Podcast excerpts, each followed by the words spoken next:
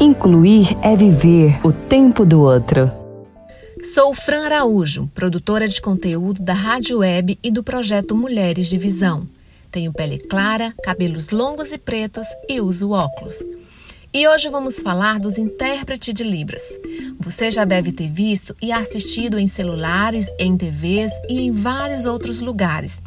Alguém posicionado em frente ou ao lado de palcos de alguns eventos movimentando as mãos ou os lábios. Eles são os intérpretes de Libras, língua brasileira de sinais. Mas quem são esses profissionais que têm sido cada vez mais importantes e responsáveis para facilitar a comunicação e a informação de maneira neutra à comunidade surda? A atuação de intérprete de Libras é necessário também em escolas, eventos culturais e até mesmo em consultas médicas.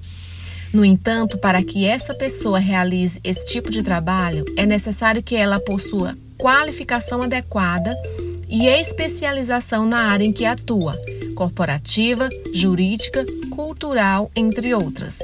Além disso, pelo fato de Libras ser uma língua viva, ela constantemente passa por melhorias e formações de novos vocábulos e é aí que o profissional que está sempre atualizado se destaca. Quando uma empresa ou organizadores de eventos contratam esses profissionais, eles estão possibilitando que as pessoas que fazem o uso da língua brasileira de sinais acompanhem tudo o que está sendo dito ou exibido da mesma forma como os demais, proporcionando inclusão, acesso à informação e, consequentemente, engajando a marca na construção de uma sociedade igualitária.